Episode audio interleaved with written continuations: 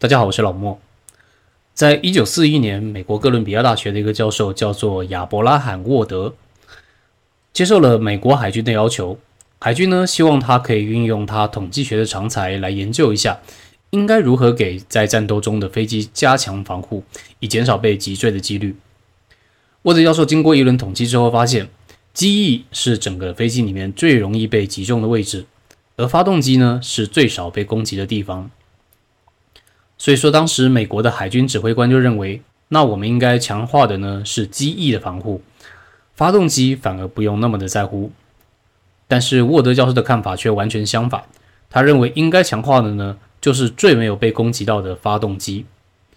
沃德教授的论点是，发动机被打到是相当致命的，而发动机被击中的那些飞机根本都无法生还，连回都回不来，所以说自然是没有办法被统计到的。而这个统计啊。只涵盖到了成功飞回来的战损飞机，反而说明了机翼再怎么被击中，生存率都是很高的。军方后来采取了沃德教授的建议，而后来呢，也证明这个看法的确是正确的。这个案例就是很有名的幸存者偏差。我服务过不少的大公司，诶，遇到了蛮多的精英的人才。不过其实说实话，再强的人啊，都会被幸存者偏差给困住，从而误了大事。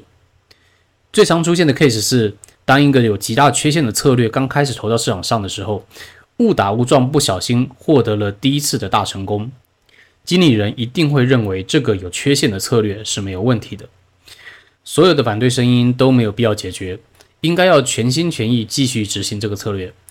而再次执行之后出现了第一次失败，基于第一次的成功，这些人反而会认为是运气不好，于是继续熬下去，坚持还是要继续这么做。而第二次失败发生之后呢，他们会认为这个策略可能执行不到位，所以说他们会把责任推在执行上面，而执行单位这个时候呢就惨被盯上了。而到了第三次失败，review 运气执行都不行的时候，上层的压力再也扛不住的时候，正常的单位这个时候才会开始检讨，是不是一开始策略就错了？而这么一来一往，其实也就过去三四年了。品牌在市场上的地位也肯定大不如前。我们在交易的世界里面，每个人其实也都是一家公司，你的策略直接影响了你的获利能力。牛市啊，其实就是一个让你用任何策略都可以幸运获利的世界。而在牛市习惯的交易者，如果你认为自己的这一套完全正确，不知道改善，不需要改善，那在熊市就一定会被市场的铁拳狠狠教我们做人。讲了这么久，我好像没有切入正题，就是。二零二二年是股市最好的一年，应该大多的朋友听到这边都知道我想讲什么了。我之所以这么认为，就是认为今年正是可以让我们摆脱幸存者偏差这个误区非常好的一年。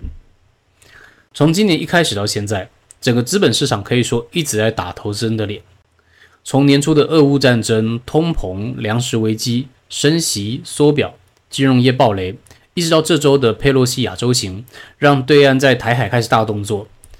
回头想想，这一年其实真的是月月有心事，天天有惊喜。坦白说啊，对大多的投资人来说，应该是一个非常不好获利的一年。我身边有很多朋友、学生也想在这个时候淡出投资市场，因为真的快被市场给玩坏了。但是我们其实反过来思考一下，这整个过程呢，其实是市场在把数十载的功力一年内晕倒我们身体的过程。来，我们细细盘点一下。上一次的规模战争，我们可以回溯到二零零三年的伊拉克战争，距离今天快二十年。上一次美国官员访台让老共生气军演是在一九九七年，距离今天二十五年。上一次三码以上的升息是在一九九四年，距离今天三十年。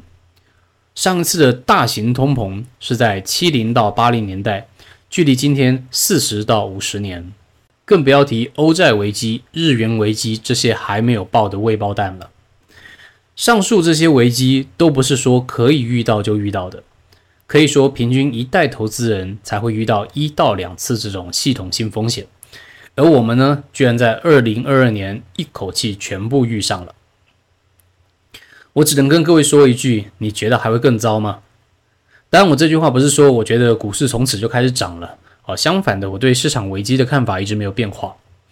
我刚刚讲的这句话的意思呢，是说，如果你撑过这一段时间的话，你的心态已经被淬炼成可以面临任何挑战了，因为你在短短一年以内就经历了市场给你最无情的考验。你知道了不停损会怎么样？你知道了不应该盲信滞后的财务报表？你知道了要从宏观经济来去判断行情？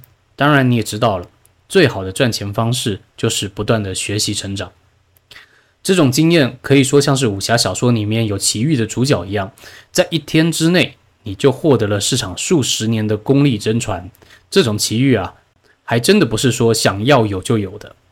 所以说我才认为二零二二年是股市最好的一年。这时候我们不该做的是逃离这个市场，我们可以选择不做，但是我们不能不看、不关心。有句话叫做“进步就是不断的发现自己不会”。过了十年、二十年之后，我们再回头看，请问你会庆幸今天你参与过这精彩的二零二二年，还是你会庆幸当年你离开了市场嘞？这个问题就留给各位自己思考了。